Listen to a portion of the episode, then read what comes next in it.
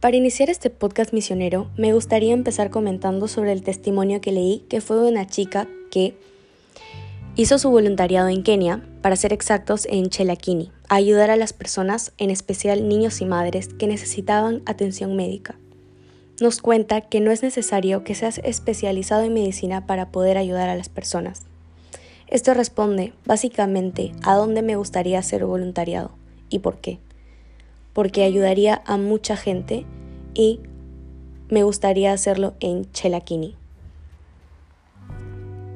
¿A qué renunciarías? Bueno, básicamente es renunciar a tu familia y a tu rutina diaria, pero es algo bueno porque estás dejando de hacer cosas para ti y te estás enfocando en ayudar a personas que en realidad lo necesitan.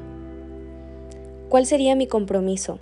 Si fuera como voluntariada allá, mi compromiso sería tomarme todo el tiempo que sea necesario para ayudar a las personas, no importa cuánto sea.